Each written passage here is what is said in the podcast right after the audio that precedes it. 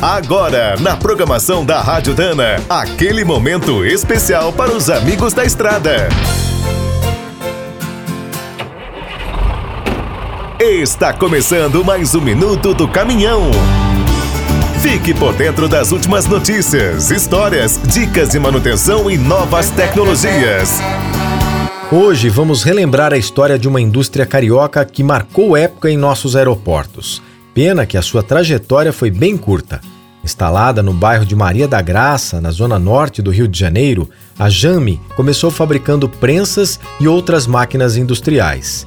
Em 1974, a partir de contatos com o Ministério da Aeronáutica, criou o primeiro caminhão nacional limpa-pistas, com escovas e aspirador. No ano seguinte, a empresa lançou o modelo Pioneiro 1, foi a primeira viatura de combate a incêndios em aeroportos fabricada no Brasil. Equipada com tração 4x4 e tanques para água, espuma e pó químico, era montada a partir de caminhões Chevrolet ou Mercedes-Benz. A Jame deu outro grande passo em 1976, com o projeto do Pioneiro 3. Foi desenvolvido em parceria com o CTA de São José dos Campos.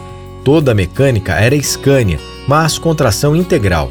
Podia levar seis bombeiros e o seu canhão era capaz de lançar água a 70 metros. Animados com o sucesso inicial, os dirigentes da empresa passaram a projetar uma série de veículos para as Forças Armadas. Em 1981, com poucos pedidos e sem dinheiro, a Jame faliu. A fábrica, quase em ruínas, é usada atualmente por praticantes de paintball. Quer saber mais sobre o mundo dos pesados? Visite minutodocaminhão.com.br. Aqui todo dia tem novidade para você. O Minuto do Caminhão é um oferecimento de Spicer e Álvaros, a dupla imbatível em componentes de transmissão, suspensão e direção.